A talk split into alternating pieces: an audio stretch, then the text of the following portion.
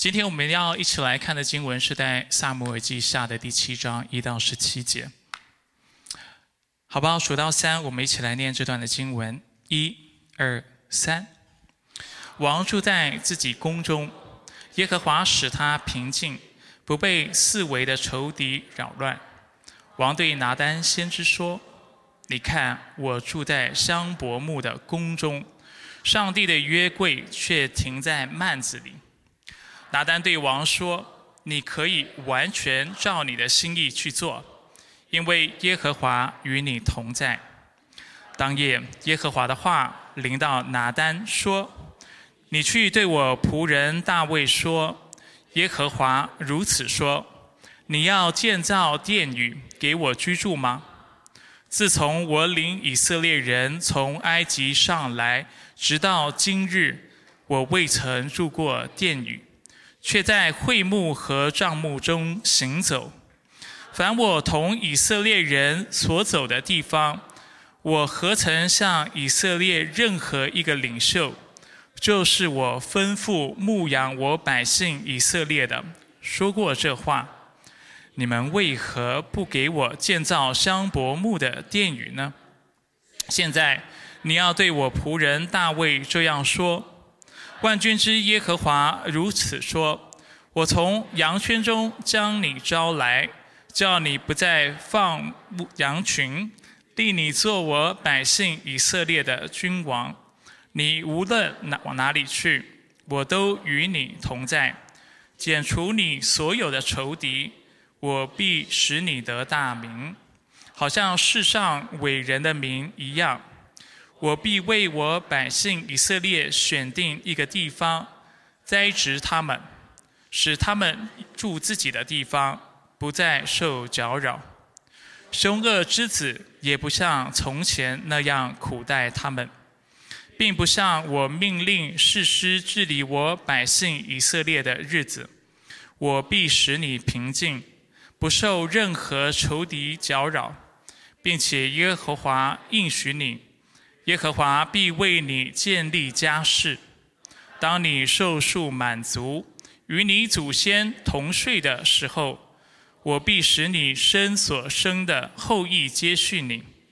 我也必坚定他的国，他必为我的名建造殿宇。我必坚定他国度的王位，直到永远。我要做他的父，他要做我的子。他若犯了罪，我必用人的杖，用世人的鞭责罚他。但我的慈爱仍不离开他，像离开在你面前所废的扫罗一样。你的家和你的国必在你面前永远坚立，你的王位也必坚定直到永远。拿单就按这一切话，照这一切意象。告诉大卫，这是上帝的话。弟兄姐妹，请坐。我们一起低头来做个祷告。主，何等感谢你的恩典啊，让我能够回到你的百姓当中，跟他们一起来敬拜神。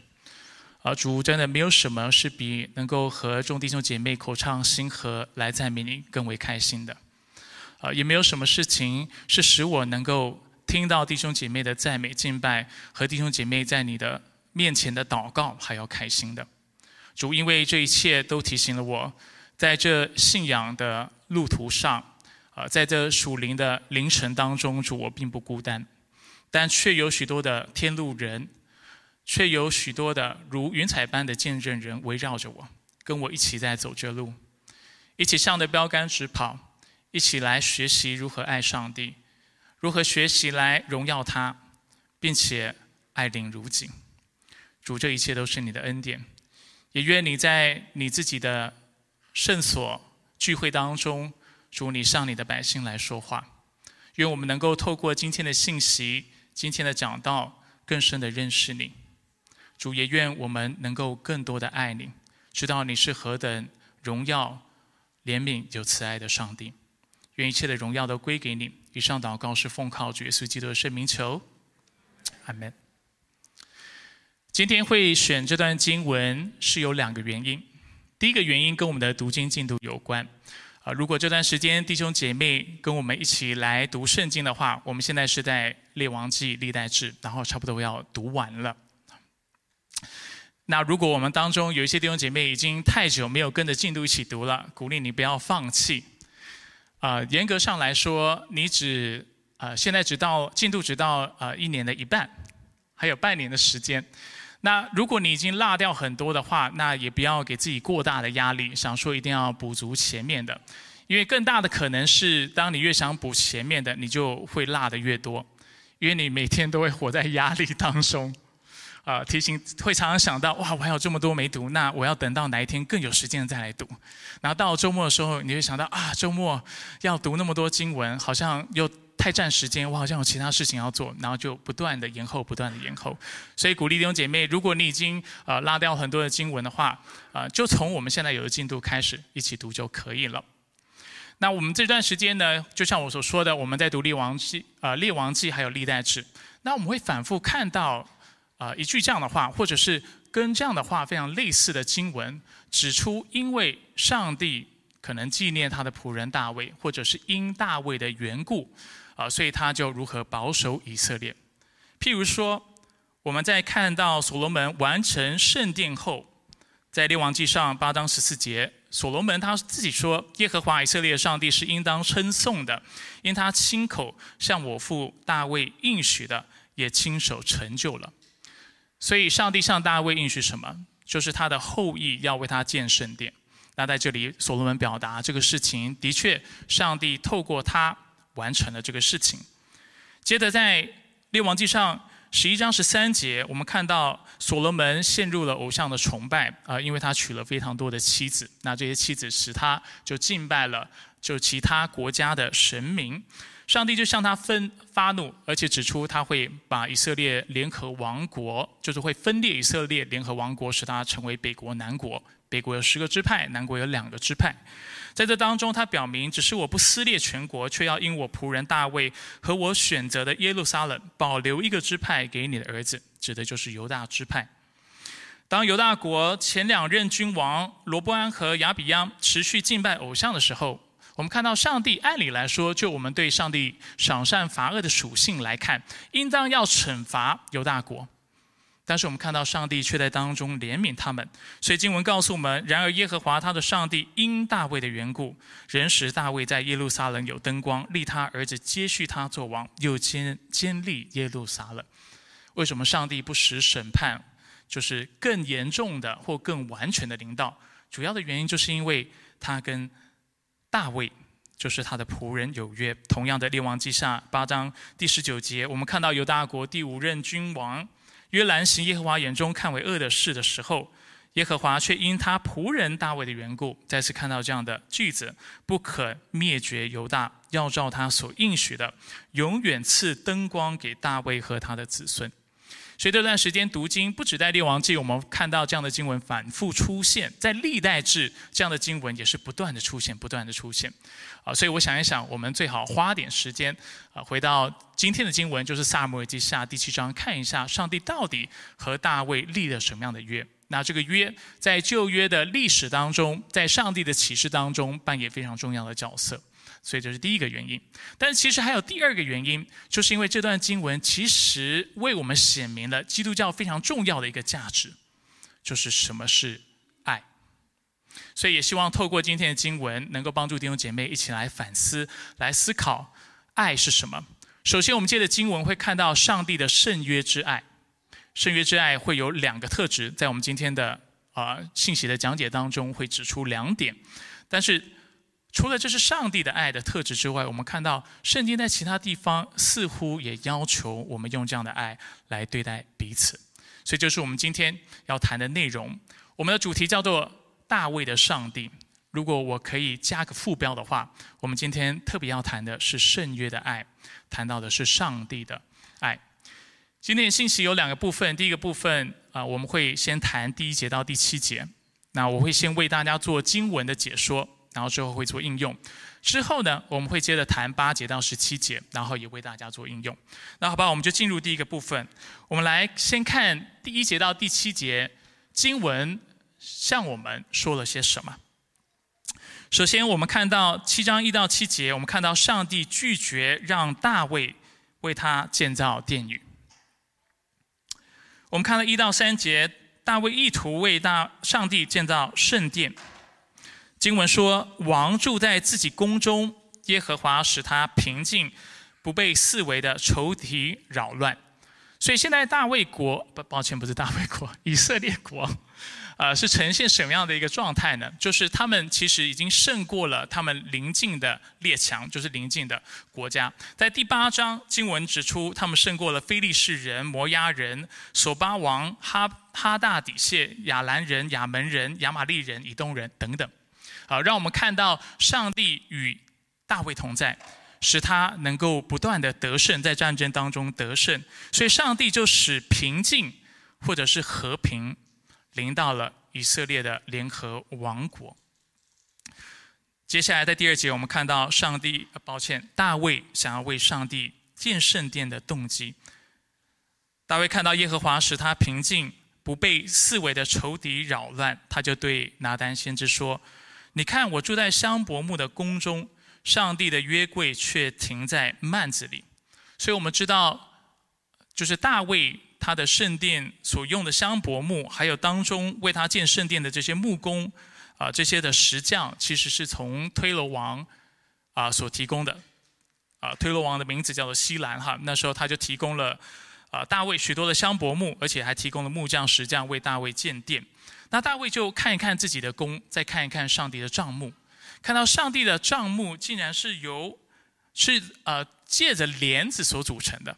跟他的弓比较起来是极为简陋的，而且是啊比较脆弱的，所以他心里想说：怎么可以这个样子？上帝如此的祝福我，使我能够得享安息，能够使我国得着和平。我怎么能够让上帝的约柜，让上帝住在帐幕当中，住在帘子所搭的这样的一个啊住处住处，或者是这样的一个殿宇呢？我需要为他建一个更好的圣殿。那。第三节，我们就看到先知拿单，因为一路观察上帝如何祝福大卫，看到上帝与大卫同在的缘故，他就认同了，他就同意了这个事情，所以他就跟大卫表示：“你看，哦，抱歉，就跟他说，你可以完全照你的心意去做，因为耶和华与你同在。”所以这是第一节到第三节为我们谈的。但是很快的，我们就看到事件有了个转折，到了第四节。到第七节的时候，我们看到当夜耶和华华的话就临到拿单说：“你去对我仆人大卫说，耶和华如此说：你要建造殿宇给我居住吗？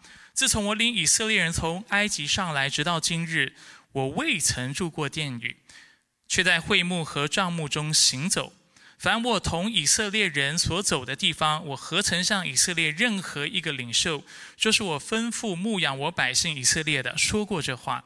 你们为何不给我建造香柏木的殿宇呢？所以在这里，我们看到上帝给大卫两个简单的理由，为什么他拒绝了大卫这样的请求？第一个理由就是，上帝自从把以色列人从埃及当中拯救出来后。他就一直在帐幕当中随行或伴随着啊以色列人与他们同在，他从来没有住过殿宇。那过去没有住过殿宇，那今天为何特别需要殿宇呢？其实是不必要的，某种意义上。啊，第二部分我们看到上帝指出，在经文当中，他说他也从来没有向以色列任何领袖做过这样的要求。所以，到底上帝的意思是什么？我们看到这里，他给了我们两个理由，但是经文并没有进一步的跟我们解释上帝在想的是什么。上帝难道不想要一个圣殿吗？或者是圣殿建圣殿这个想法不讨他喜悦吗？不是的，因为之后的确，他也使所罗门建了圣殿来敬拜他，对吧？所以建圣殿这个观念或这个想法本身是没有问题的。那是不是上帝不想让大卫或不喜悦大卫做这个事情？有可能，为什么说有可能？因为我们的确在历代之上二十八、二十二章第八节看到经文说，这是大卫自己说的话。可是耶和华的话临到我说：“你流了许多的血，打了多次大仗，你不可为我的名见到殿宇，因为你在我面前使许多血流在地上。”所以，的确，圣经有这样的一节经文谈到，上帝不想让大卫做这个事情。但是我们必须退一步来思考，就是在今天我们所读的经文当中，是否有说到或指出这样的一件事情？经文本身的脉络没有，对吧？我们今天又要恢复查经班了。所以大家可以再一次的来磨练、熟悉查经的技巧。我们常说，在解经的时候，在读经的时候，我们要非常小心。我们很喜欢串珠哈，串珠就是说看不同经文，然后把不同的经文的线索拉到我们现在在看的经文，然后来补足它，对吧？但是我常提醒弟兄姐妹，就是在解经的时候，我们首先要按着文意的脉络，按着它的上文下理，它经文的上下文来解。因为这样解的时候，才不会误解这个经文要表达的意思。经文并没有说上帝不喜悦大卫，或不想要大卫，就是因为大卫流许多人的血，所以不让他建圣殿。经文没有这么说。所以经文到底说了什么？所以我们要退一步来认识、来思考，就是古晋东的文化。所以当时什么样的人会为神明建殿呢？就是当时列国的君王，尤其当君王他们战胜了列强之后。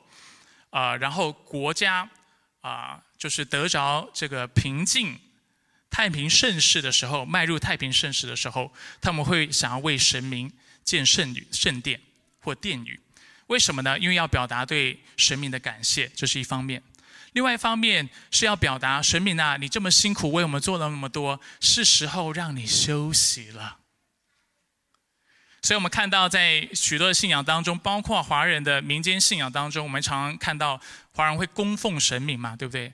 给神明吃的，给神明穿的，给神明钱，甚至烧烧这个金钱。啊，我每次我小时候，我奶奶会拜拜好，然后我奶奶会就是会烧金钱。有一次我说烧纸钱，我奶奶很爱我，就那天她一巴掌从我头上打下去。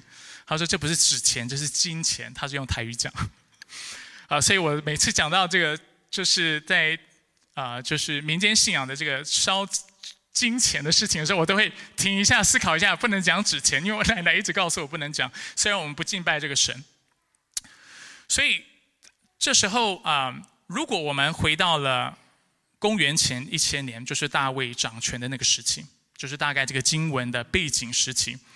我们看到这经文，我们会马上把这样的一个呃思维，或者是这样的一个宗教理解读进经文当中。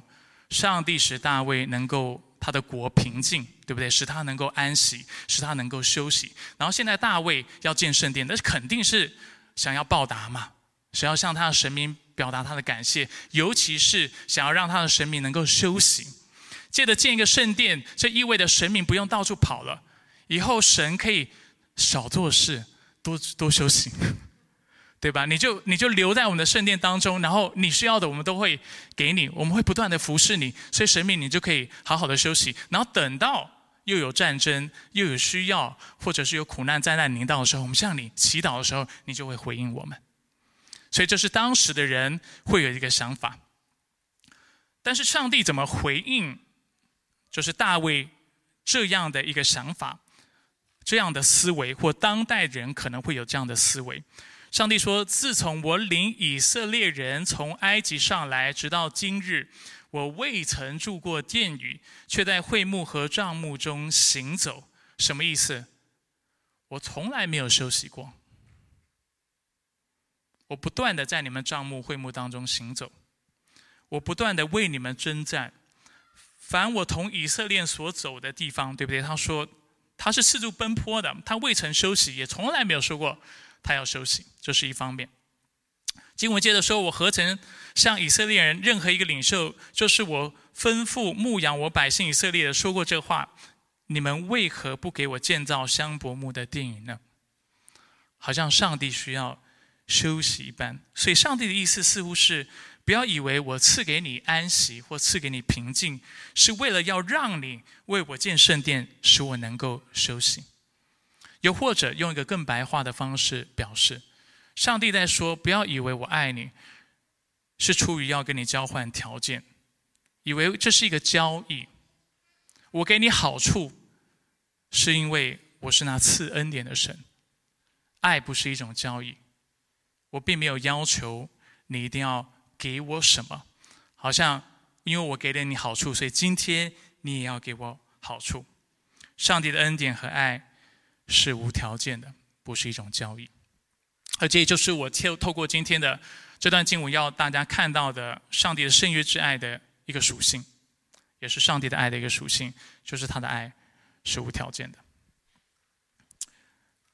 当然，我们心里会想，如果上帝的爱是无条件的，那为什么圣经常吩咐我们要遵守他的诫命？这不是就是某种的条件吗？你会有这种感觉吗？但是其实你退一步来思考是没有冲突的。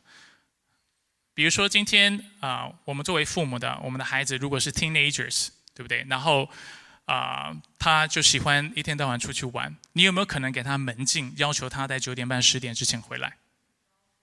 会吗？那你给他这样的吩咐或给他这样要求，是不是就代表你的爱是有条件的？不一定嘛。有可能有，但是不一定嘛，对不对？你希望你孩子早点回来，单纯是因为你不希望他晚上出去遇到坏人，或者是啊，就是呃去做那坏事，或者是去接触到那会污染他的事情，对吧？这是出于一个单纯的关爱，所以你的爱是没有条件的，作为父母。但是那你会命令他，也是出于对他的关怀。当然，我们也必须承认，有的父母。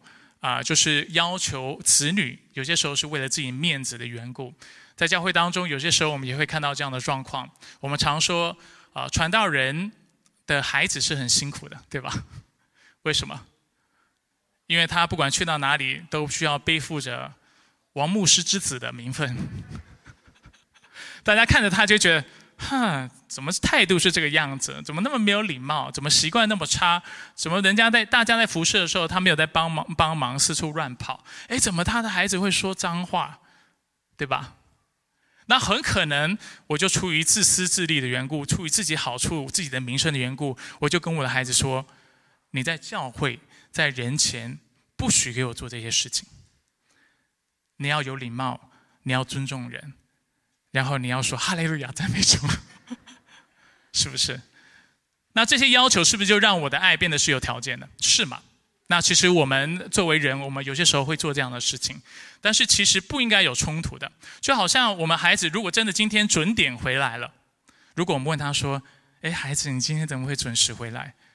你希望听到他说什么？爸妈，因为我爱你，我相信你给我的要求是对我好，所以我就准时回来，对吧？你不会想听到说我不准时回来，你不会给我压岁钱啊，你不会给我零用钱啊，对吧？父母都想听到，因为孩子爱我们，相信我们，所以他怎么样顺服？我们跟上帝之间的关系也是这个样子，这是一个互爱的关系，但是这个爱两者都是没有条件的。上帝无条件的爱我们，他也希望我们不是带有这种交易的心态来爱他，他希望我们单纯的来爱他。在圣经当中，许多时候我们看到经文，因为上帝给我们呃的命令常常是成双成对的，所以我们就会误解，比如说丈夫爱妻子是基于某种的条件，所以他爱他，或者妻子要顺服丈夫，也是因为丈夫为他做了什么事情，所以爱，啊，所以才如此来对待他，或者是。啊，就是亲子的关系也好，主仆的关系也好，我们常常会有这样的误解。但是其实，我认为，不论是夫妻、亲子还是主仆，这两者之间的关系或爱，都应该是没有条件的。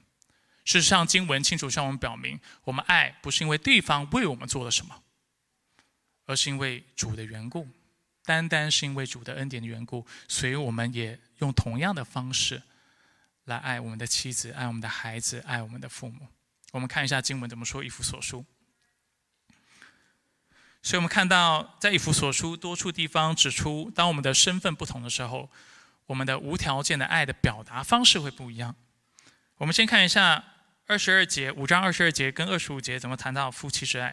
他说：“做妻子的，你们要顺服自己的丈夫，如同顺服主。”他也说到：“做丈夫的，你们要爱自己的妻子，正如基督爱教会，为教会舍己。”这里有说到做妻子你要顺服，因为丈夫为你牺牲吗？有吗？但是这是我们在婚姻关系当中常看常看到的问题，就是你怎么不敬重你的丈夫呢？然后妻子就会说。他又没有对我很好，他对我也不好啊。或者是问丈夫说：“为什么你就这么不愿意让步呢？不去爱你的妻子，甚至为你的妻子舍命？那丈夫就说：“我妻子很不温柔，不给我面子。”但是经文这么说吗？妻子顺服是因为丈夫牺牲自己吗？经文说：“做妻子，你们要顺服自己的丈夫，如同顺服。为了主的缘故，你这么做，不是为了你丈夫做了什么的缘故，不是依环境来决定。我们常说，基督徒的爱是不看环境的，对吧？不是别人对你怎么样，你决定你要怎么对待他，而是因为上帝已经。”给了你那无条件的爱，所以今天你也用无条件的爱来对人。妻子对丈夫的爱是顺服，丈夫对妻子的爱是什么？不管你妻子怎么对你，你的责任就是要牺牲自己，正如基督爱教会，为教会舍己。你之所以服侍你的妻子，敬重你的妻子，爱你妻子，甚至放下你的工作，放下你的时间的主要原因，不是因为你妻子怎么对你。当然，你妻子能够对你好，那是最好的。但妻子对你不好，为了主的缘故，因为主已经爱你的缘故，你应当牺牲自己，为他舍己，来成全他。同样的亲子之爱，经文怎么说？六章一节第四节，做儿女的，你们要在主里听从父母，这是，这是因为父母对你好，是吗？不是，这是理所当然的。在主里，你之所以孝敬父母，是理所当然的，跟你父母怎么对你没有直接的关系，但对你跟主的关系有直接的关联。你顺服你的父母，听从他们，是因为这是主所要求你的。同样的，做父亲的，你不要激怒儿女，但要照着主的教导和劝诫养育他们。什么叫无条件的爱？对父母来说，就是不论你的孩子状态怎么样，你要不放弃的把主的道理告诉他，而且你要在所做的事上不要去激怒他。激怒他可能是基于你的脾气，可能是基于你的管教的方式，可能是出于你缺乏智慧等等各样的可能。但总之，你不能因为你的孩子就是被你，或者是他的状态不如你所预期的或所渴望的。你就去做那违背主的旨意的事情，去激怒他，去苦待他，或者是宣泄你自己的情绪，啊，歇斯底里的去责打他，这都不讨上帝的喜悦。在基督里，什么叫做无条件的爱？就是今天不管我孩子怎么对我，我不去激怒他，我用最正确的方式、最合神心的方式、最好的方式、最能够为他带来的益处的方式来教养他。同样的，主仆之间的关系也是如此。今天不是上司对你怎么样，你才决定要不要顺服，对不对？也不是你的员工怎么样尊重你，你才对他好。经文清楚的指出，六章五节九节，做仆人的，你们要惧怕战惊，用诚实的心听从你们肉身的主人，好像听从基督一般。做主人的，你们待仆人也是一样，不要威吓他们，因为知道他们和你们在天上同有一位主，他并不偏待人。这些的爱都是无条件的，不管对方怎么待你，虽然他是成双成对的呈现，但是这不代表我们是要等候别人为我们做什么，我们才用爱来对待他。但因为上帝已经用无条件的爱来对待我们，所以我们也用无条件的爱来对待我们周围的人。所以，如果我们想要成为更有爱心的人，我们要学习用无条件的爱来对待对方，而不是用有条件的爱。如果你爱都会是有条件的话，啊，就是长久下来，你并不无法学会爱，但你会学会怎么做生意，因为你斤斤计较、计较算得很清楚，从来不吃亏。但是爱是没有条件的。那在这里也稍微提醒一下弟兄姐妹哈。就是在教会当中，有些时候我们会听到这样的教导，啊，有些时候会使我担忧。不能说它完全没有道理啊，但是这很可能是使我们传福音就是受到拦阻的原因。就是我们常听到什么样的教导呢？就是传福音很重要嘛，宣教很重要，所以教会常常会有这样的说法，就是所以你要先跟弟兄姐妹、跟非基督徒做朋友，然后做朋友之后呢？然后传福音，对吧？但是你没有发现一件事情，或者你自己有没有经历过？我经历过，就是很多基督徒跟你做朋友的时候，你会觉得他动机和目的性很强，就是你觉得他不是真的因为爱你跟你做朋友，他也不是真的从心里喜欢你，他跟你做朋友只是希望找个机会能够把福音跟你讲，然后让你好好坐在他前面听他把它讲完，然后更有些时候遇到更匪夷所思的事情，就是当。可能非基督徒不接受福音之后，我们就看到基督徒不理他、不联络他了、不关心他了，好像这个人就与他无关了。那这样的传福音方式可能会本末倒置。那本末倒置的主要原因在于，我们之所以对人家好，不是因为是是要别人报答我们。爱是什么？无条件的。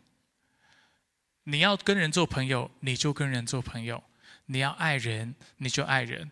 你要对人好，你就对人好，而不是期待他要给你什么样的报答，给你什么样的好处，或者是愿意坐在你面前，一定要听你讲完福音四律，你才去爱他。同样的，为什么传福音？传福音也是因为基于爱，因为这是用爱心做诚实话，因为这是使他的生命有帮助的。所以该传福音就传福音，基于爱的缘故。而不要去想一堆人的方式，有些时候人的方式会阻拦上帝自己的工作，这是我们要非常小心的事情。所以不是说交朋友无法使传福音变得有效，会有效的，但是我们要非常谨慎。如果我们只是带着传福音的动机来交朋友，可能会 backfire，可能会本末倒置，可能反而会伤害到别人。因为每一个人生命都是有价值、有尊严的。上帝白白的爱我们，我们也应当白白的爱他们。要对他们好，就无条件的对他们好吧。阿门。这是第一个重点，也是第一个圣约的爱的特征，也是我们应当效法的。我们的爱应当是无条件的。我们看第二部分的经文，七章八到十七节。我们看到上帝与大卫立约。首先在第八节到十一节，上帝。带领大卫回顾了他过往所赐予的恩典。上帝说：“现在对拿单先知如此说，你要对我仆人大卫这样说：万军之耶和华如此说：我从羊圈中将你招来，叫你不再放牧放羊群，立你做我百姓以色列的君王。你无论往哪里去，我都与你同在，剪除你所有的仇敌。我必使你得大名，好像世上伟人的名一样。”我必为我百姓以色列选定一个地方，栽植他们，使他们住自己的地方，不再受搅扰。兄二之子也不像从前那样苦待他们，并不像我命令士师治理我百姓以色列的日子。我必使你平静。再次看到平静这样的一个措辞，不受任何仇敌搅扰。从中文圣经的翻译来看，七章九节的后半段到十一节，似乎在描述上帝未来所要赐的恩典。对不对？他我必使，对不对？我必为，那听起来是未来会发生的事情，啊！但是许多的学者，呃，基金学家都指出，因为原文的文法的缘故，在这里我就不再啊特别解释哈，大家就就就啊就相信一下这些学者们的说法。就这里更多谈到的呢，很可能是上帝已经完成的事，而不是他将来要做的事，或者是上帝已经在做的事。等一下，我进一步解释。我们先看一下，所以上帝赐予大卫哪些的恩典？比如说，上帝拣选他，过去大卫是牧羊的，如今他拣选他做以色列的君王。再来，我们看到七章九节，谈到你无论往哪里去，我都与你同在，对不对？谈到上帝的同在，然后使他能够战胜仇敌。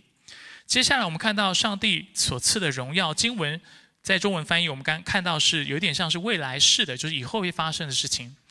但是我们知道。在呃整个呃列王记以及萨姆尔记的记载当中，大卫的名其实在当时已经传开了，所以上帝会使他得大名。但是其实现在已经开始了，已经得了大名。但是以后这个名会更就是更得着传扬，会让更多人得知。同样的七章十节描述的是一个什么样的状态？经文说：“我必为我百姓以色列选定一个地方。”栽植他们，使他们住自己的地方不再受搅扰。这个地方指的是什么？应许之地。他们现在是否已经在应许之地了？已经在应许之地了。我们七章一节的时候，有没有已经帮助大家看到，其实大卫已经战胜了他许多的仇敌，亚门人、亚兰人，对不对？以东人等等，呃，利位啊，不是 那个非利士人，对吧？所以看到上帝已经将平静赐给了大卫，但是以后这个平静会更为完整，但是已经开始了。应许之地，他们已经在应许之地了。乃上帝所赐的平安，十节后半段到十一节。兄儿自己也不像从前那样苦待你们，并不像我命令世师治理我百姓以色列日子。讲到以前的事情，我必使你平静，不受任何仇敌搅扰。现在已经发生了，当然以后会更完整的得着实践。啊，所以我刚才才说，几丁学家在这里讲到这几节的时候，特别讲到这是已经开始发生的事情，不像我们啊经文字面所看到的，好像是未来才会发生。所以我们看到前半部就是七章的第八节到第十一节前半部所谈的是上帝已经赐的恩典或正在不断赐予的恩典。接下来十一节后半段到十六节，我们就看到大卫之约的内容，谈到上帝未来要做的事情。经文说，并且耶和华应许你，耶和华必为你建立家室。当你受数满足，与你祖先同睡的时候，我必使你生所生的后裔接续你。我必坚定他的国，他必为我的名建造殿宇。我必坚定他国度的王位，直到永远。我要做他的父，他要做我的子。他若犯了罪，我必用人的杖，用世人的鞭责罚他。但我的慈爱仍不离开他，像离开在你面前所废的扫罗一样。你的家和你的国必在你面前永远坚立，你的王位也必坚定直到永远。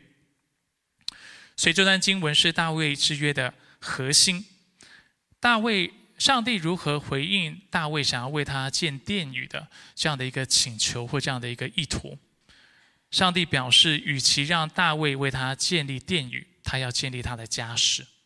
其实，在原文当中，殿宇和家室是同一个词，啊，在希伯来文都是 by it 啊，它可以被理解为是 house，就是上帝想要为大卫想要为上帝建一个 house，一个能够居住的地方。当然，通常神明居住的地方，我们称它为殿宇或圣殿。然后我们看到上帝也会眷顾他的家世，眷顾他的家，眷顾他的 house。啊，所以在这里我们看到大卫表达主啊，我要为你建立殿宇。但是上帝表示，你不需要为为我建立殿宇。如同我刚才已经说的，因为上帝的恩约，他的爱是无条件的。相反的，我要为你建立你的家世，为你建立王朝。我会使你的王权王位永不会废去。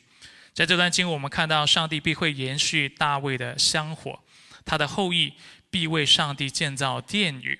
我们也看到上帝必兼顾他的子孙的王位，并且上帝会像父亲一样对待大卫的后裔。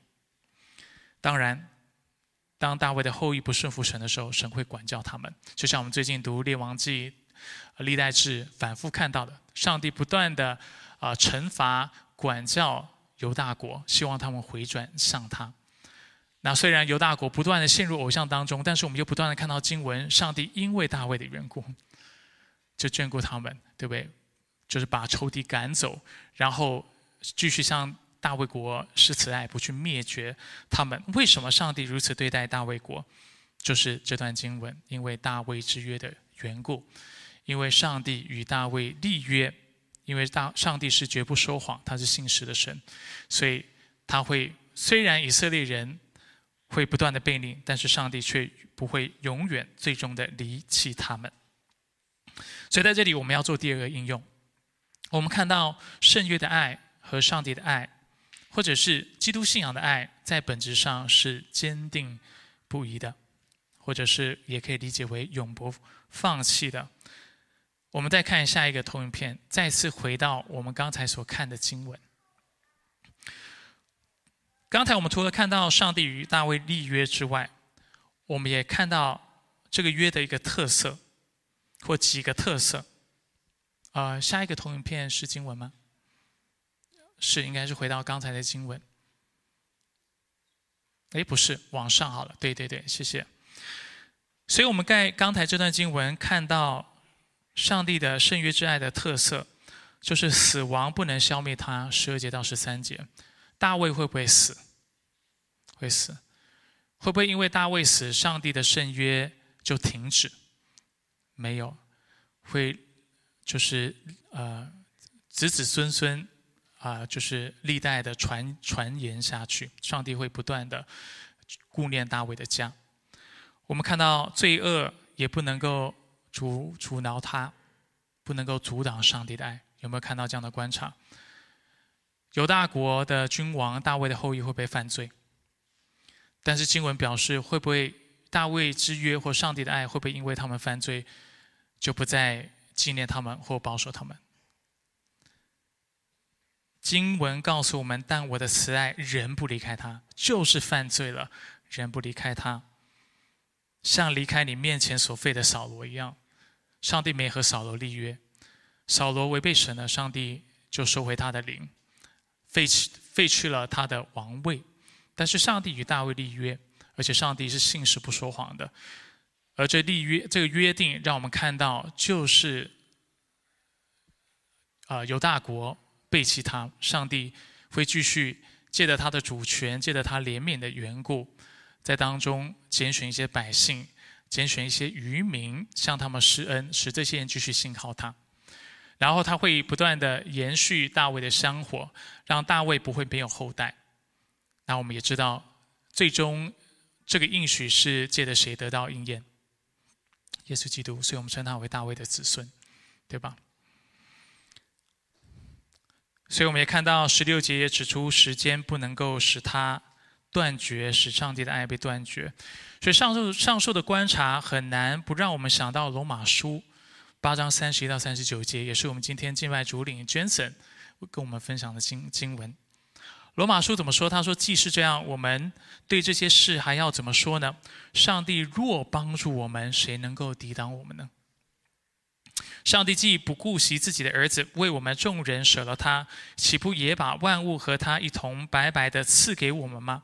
谁能控告上帝所拣选的人呢？有上帝称他们为义了。谁能定他们的罪呢？有基督耶稣已经死了，而且复活了，现今在上帝的右边，也替我们祈求。因为基督为我们祷告，基督作为上帝位格，就是其中一个位格。你觉得他的祷告有没有功效？我们常说嘛，要奉耶稣基督的名祷告才有功效。谁为我们祷告？谁为上帝的选民祷告？耶稣基督自己为我们祷告，那你觉得有没有效？人的祷告不一定有效，我们也不一定能够都按着上帝的心意祷告。但是我们盼望不在于我们的祷告总是能够体贴上帝的心意，我们盼望在于我们的中保，我们所信靠的这位主，他的祷告总是有功效的。所以，为什么我们能够知道我们的救恩是有确据的？因为基督为你祷告。基督为我祷告，为那信靠他的人祈求。谁能使我们与基督的爱隔绝呢？难道是患难吗？是患难吗？是困苦吗？是迫害吗？是饥饿吗？是赤身露体吗？是危险吗？是刀剑吗？保罗在这里啊，就是举了一个经文，谈到了就是基督徒、上帝的百姓会遇到的迫害。他说：“我们为你的缘故，终日被杀，人看我们如将宰的羊。”但是保罗接着说：“然而靠着爱我们的主，在这一切的事上，我们已经得胜有余了。因为我深信，无论是死是活，是天使，是掌权的，是有全能的，是现在的事，是将来事，是高处的，是深处的，是别的受造之物，包括魔鬼、邪灵，都不能使我们与上帝的爱隔绝。这爱是在我们的主基督耶稣里的。”上帝所拣选的，他就呼召；他所呼召的，就是他称义。那使他称义的，上帝也必叫那个人最终能够得着荣耀，得着复活的身体，同享他国度的祝福。所以，我们看到上帝的爱不仅是无条件的，上帝的爱也是坚定不渝的，是坚定的。上帝不仅如此爱我们，他也要我们如此去爱人。新约有说到。这样的教导吗？或圣经有这样的教导吗？教导吗？当然有。就在爱的真谛，哥林多前书十章十三章的四到八节，爱是恒久忍耐，又有恩慈；爱是不嫉妒，爱是不自夸，不张狂，不做害羞的事，不求自己的益处，不轻易发怒，不计算人的恶，不喜欢不义，只喜欢真理。凡是包容，凡是相信，凡是盼望，凡是忍耐，爱是永不止息。为什么爱是直到永远、永不止息的？有没有看到爱的真谛？这句话是什么？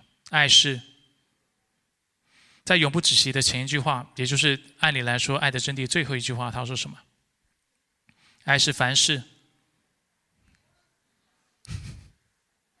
不断的忍耐。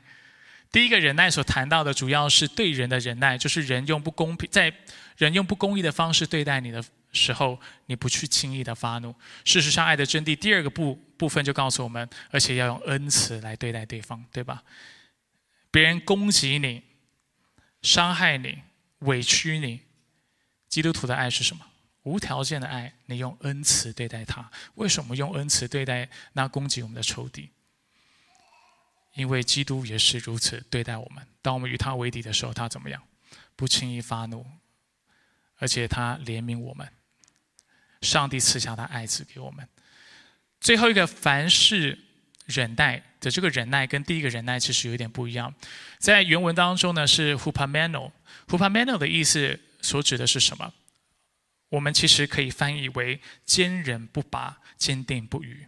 所以有的解经学家干脆。把这句话翻成“爱是永不放弃”，这个忍耐是坚定的、坚韧的。Hupa 就是在某个某种东西下面，所以 Hupa Mano 所指的就是不断的承受压力、不断的承受困苦、困难，然后不放弃。爱是凡事忍耐，不论遇到什么事情，坚韧到底，永不放弃。所以，什么是永不放弃的爱呢？世界上的人，世俗的人讲到爱，更喜欢讲到这种情感上的。但是对他们来说，啊，他们所追求的爱是不不符合圣经的，所以很多时候感觉没了，他就觉得爱不再存在了，我就不需要再爱下去。又或者他会以为，那永不放弃的爱是我不断要有某种的激情，或者我心里面要有种某种的很强烈的情感，这才叫做永不放弃的爱。但是，犹如我们今天透过经文所看到的，透过上帝的圣约所看到的，圣约的爱，不是不看重情感，包含情感，但是他更看重真理和行动。这是上帝圣约当中的爱，要我们去留意的，不是只是你感觉怎么样，而是就算没感觉的时候，你要选择做对的事情。丈夫在没感觉的时候，当然希望这个事情永远不要发生在我们当中。但是丈夫就算现在情感对自己妻子冷淡，稍微没有像过去这样激情的时候，他应当怎么对他妻子？今天我们看到什么？继续为妻子舍己，这叫永不放弃的爱。就是在你的情感遇到拦阻的当下和同时，你继续坚守在上帝的这样的诫命当中，坚持下去，也相信上帝的真理能够带来真正的释放、自由和祝福。现代人都会觉得感情是不能培养的，婚姻的感情，对吧？就觉得我爱就爱，不爱就不爱，那没感觉了就离婚。但是圣经告诉我们，爱是可以培养的，而怎么培养？透过顺服上帝的话，透过按照他的旨意来对待你的姐妹。我们今天有亲子讲座哈，会稍微再谈到婚姻关系，也会谈到亲子关系，欢迎大家加入，顺便那个，呃，就是呃，宣传一下。同样的，妻子也是，不是有感情，或者你觉得哇，我好崇拜我的丈夫，你才顺服他，就是你已经缺乏、失去的那种崇拜丈丈夫的感觉的时候，圣经继续要求我们要敬重、要顺服我们的丈夫。同样的，亲子的关系也是如此，孩子不是因为有感觉才顺服自己的父母，才孝敬自己的父母。如果孩子敬畏神的话，他知道不管我感情在什么样的地方，我要在真理当中，我要在行动当中来孝敬我的父母亲。父母也是，就算我孩子再过的背逆，我永远不放弃他，我永远按主的心意来教导他，然后我也不惹他发怒，对不对？或者是就像我们自己所说的，不论环境如何，不论别人怎么对待我们，爱就是很久忍耐。爱是对人有恩慈，爱是不嫉妒、不自夸，爱是不自私的、不张狂的、不骄傲的，但是总是想到别人的需要，想到别人的益处。爱是不轻易的发怒，不去跟人斤斤计较，不是不饶恕，但是爱是愿意不计算人的恶，总是饶恕对方。是喜欢真理，不喜欢不义，而且凡事要包容，不论发生什么事情，包容。不论发生什么事情，相信上帝在这当中必有带领。不论发生什么事情，因为我顺服神，因为我爱神，依靠他的缘故，所以我的关系有盼望。也许在今生，你的关系没有办法得到最终的改善，是有可能的。我不想给你错误的期盼。圣经没有应许我们按着上帝的话语而行，在今生你就会看到你的关系完全改变。但是上帝的话语应许我们。但是，当你按着上帝话语而行的时候，虽然关系不可能完全的改变，但是你会找到盼望，你会有平安，你会有喜乐，而且上帝肯定纪念你在他面前所做的事情，而且终有一天就是基督再来的那一天，一切的事情，一切的罪恶都会被啊消，都会被上帝所消灭，都会被废去，上帝的公义、慈爱、圣洁、怜悯。会长存直到永远，所以我们等候的是上帝。凡是盼望所指的，不是对人的盼望；凡是相信，也不是对人的相信，而是对上帝的相信，对相信的盼望。而且，因为我们相信上帝，我们可以不断的坚持下去。什么爱是最能够反映上帝的爱？有很多的说法。就在今天的经，我们看到其中。一个特征就是上帝的爱的一个特征，就在永不放弃。要三分钟热度，偶尔做一下爱的真谛所要求的，相对是容易的，是吧？但是要永远爱一个人，爱他到底，是非常难的。但是这样的爱才有力量，这样的爱才能够彻底的改变人的生命。我们来为今天的经文做总结。所以，透过今天的信息，我们看到。上帝拒绝了大卫为他建殿的这样的要求，相反的，我们看到上帝与大卫立约，反而要建立他的王室。我们在今天信息当中也看到爱是什么，看到爱是没有条件的。不仅上帝对我们的爱是没有条件的，我认为圣经所教导我们对他人的爱也是没有条件的。你要爱人，就因为上帝缘故好好爱他；你要给予。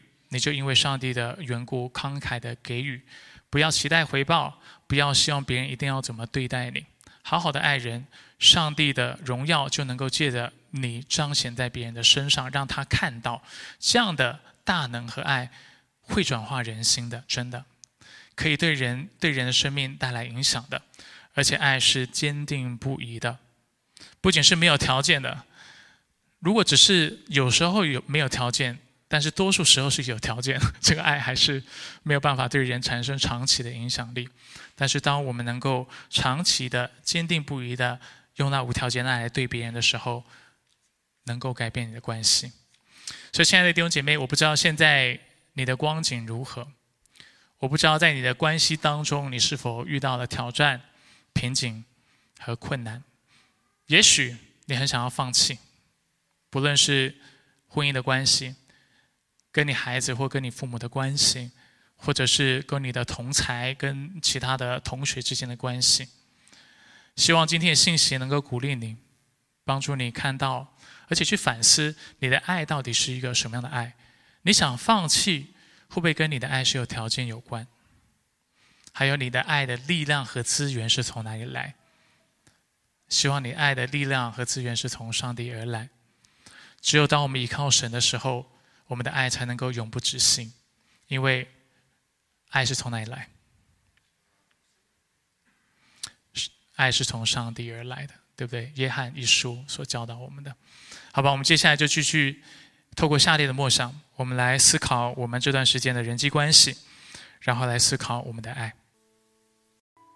我们一起做个祷告，说我们来到你的面前，求你的爱继续得着我们的心。求我，求你帮助我们，能够更深的认识你的爱。